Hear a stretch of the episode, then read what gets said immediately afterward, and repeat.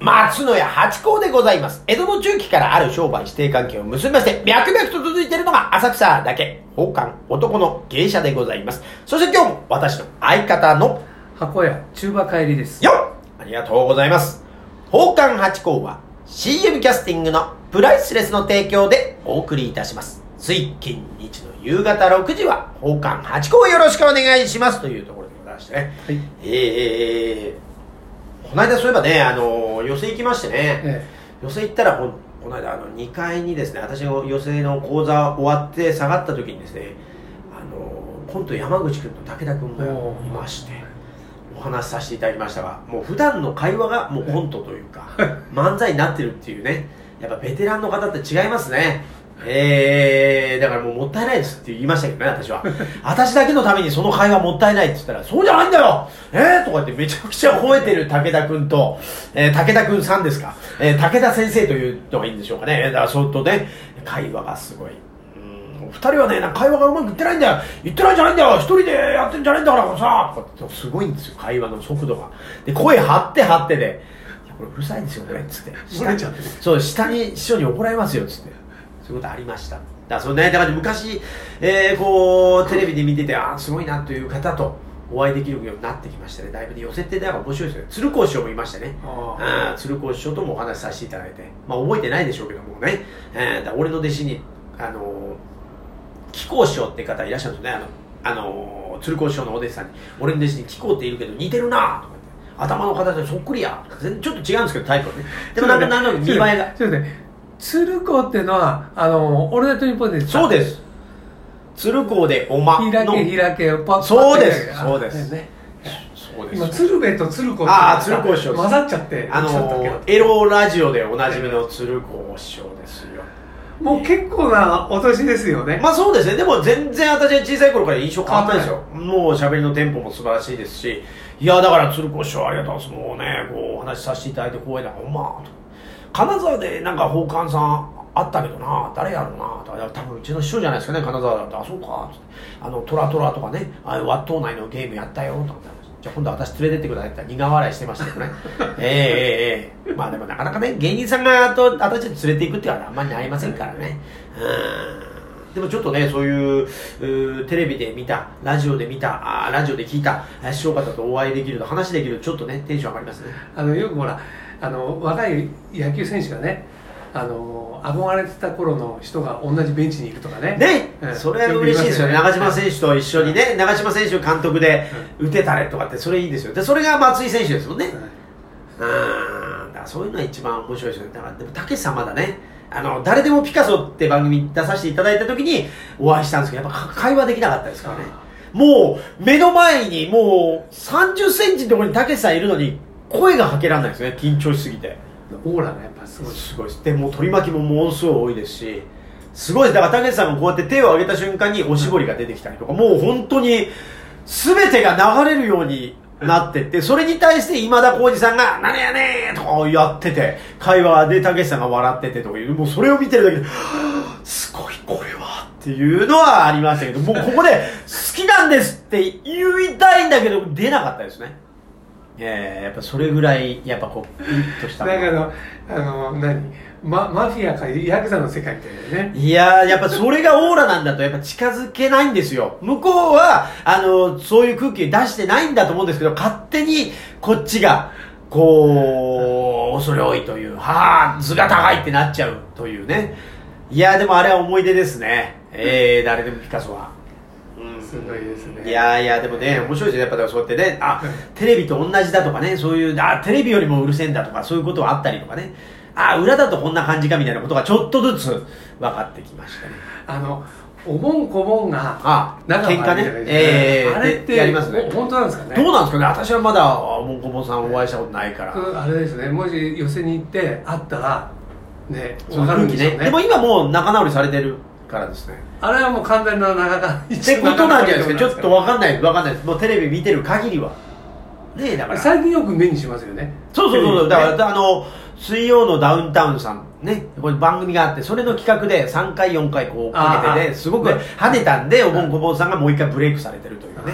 何度目かのブレイクですよ。さすがで力あるから、やっぱり面白いからですね、やっぱすごいですよね。やっぱり本物ってのは何度でもこうブレイクに耐えられるとねすごいです、すごいです、やっぱりね。一発で消えていくいやそういいううんじゃないんですにわかで目新しさじゃなくて技術が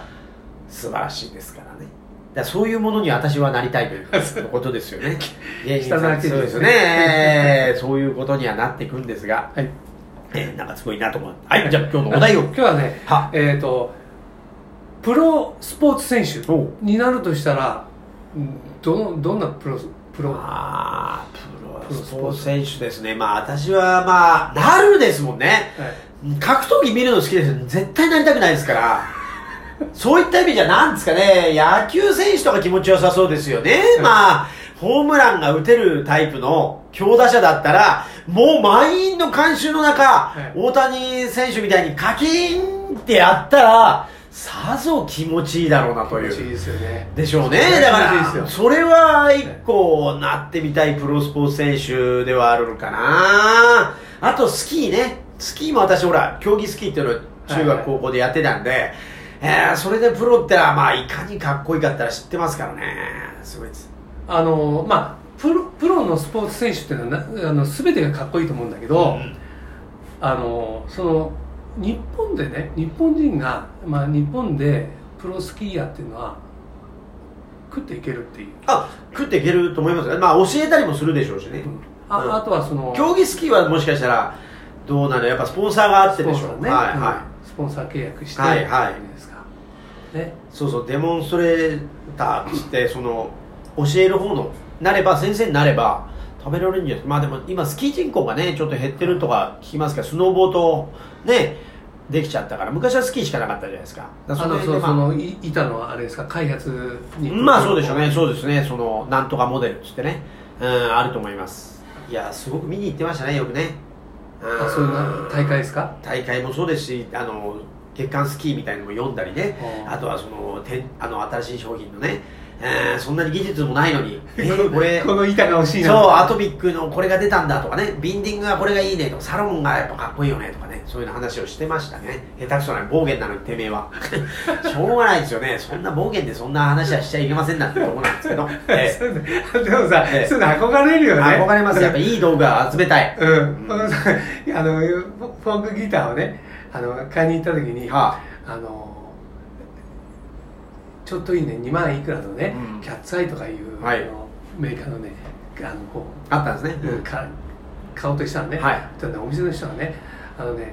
あなただったらねこのヤマハのこの1万円ので十分だよとか言われておおええー、そうなんですかあのなんか商売っ気がないなっていう本当ですね一番だなと思ってなんかあのーでも、あのー高崎さんでしたっけある日って、あはいそうね、は、あの、一番始めるなら、高いのを買えと。今買えるマックスの高いのを買いなさいって言ってましたよ。あそうやっぱ音も違うし、うんやめづらくなると。なるほどね、うん、やっぱ難しいから、最初の面白くなるまでが大変だから、そこまでに、ああ、これ10万円かけたのに、やめんのもったいないなって言って続けてればそのうち、うんなるし、やっぱり安いものは安い音になるから、聞いてても、うんやっぱ僕たちが弾いてるのと違う音がしちゃうから、あの、いいものを買った方が続くし、上手くなるよっていうのは、あの、言ってらっしゃいました、テレビでね。それいい音っていうとねあの三味線もさ、あの皮がさ、はあ伸びちゃったやつってさはい、全然いいよべこべこしちゃうからですねあれだからさうまい下手関係なく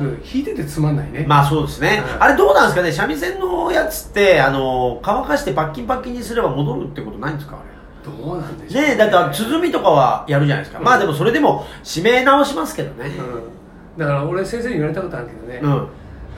これもう全然ダメよ、ああまあベコベコしちゃうとね、うん音がね、うんやり替えた方がいいよとかまあね、まあそれも1万2000円ぐらいですか片側うんねしかも犬、はいはい検品でねうんそうそう三味線も随分下手くそになっちゃってびっくりしましたこの間稽古行ってあんたもうそろそろまた三味線もう一回やって弾いてって言われてやったら、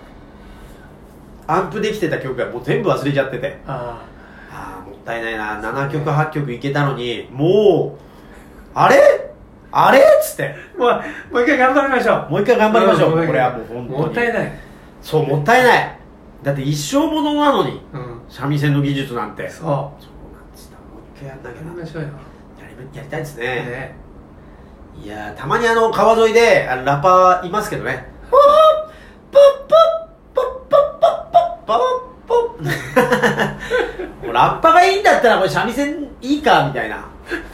土手で土手でやってました土手三味線土手三味線ちょっと川沿いだから湿気があるからちょっとどうかと思いますけどえいやそれいいね土手で三味ね線、えええ土手八丁吉原へご案内ですよそれ粋だねいいでしょう ねこれでこうこれねあの昔ねあの遊園の駅前であ三味線にいたけどね弾いておるーやつがあ弾いてる方がね、うんそれうまかったんですかそれとも稽古あそれはうまかったあそれで大道芸とあしてのうんあのほらよくほら路上ライブと、そそれのノリだねね一人でやってた、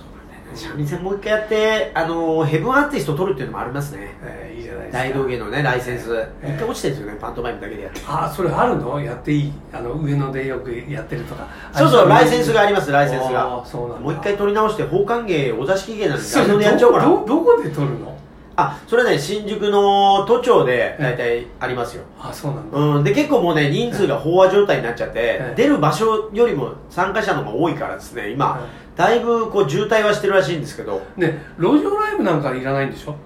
いるの路上ライブもういりますよいりますよいりギタまー弾くす人基本的ににはいりますよあそうなんだだけどやっちゃってるだから一応同行法違反にはなるよとあとは同業者から持ってんのって話になって白い目では見られますよだけどライブはでも結構大道芸の中でも別枠であの OK 出てるんじゃないですかうん結だから果ゆずゆずとかゆずさんとかそうです生き物係とかっていうのはノーライセンスでやってたやってた可能性があるそうとそうその前はノーライセンスだったあーなるほどええとこでしょうかねありがとうございまどしうもでたすまあまと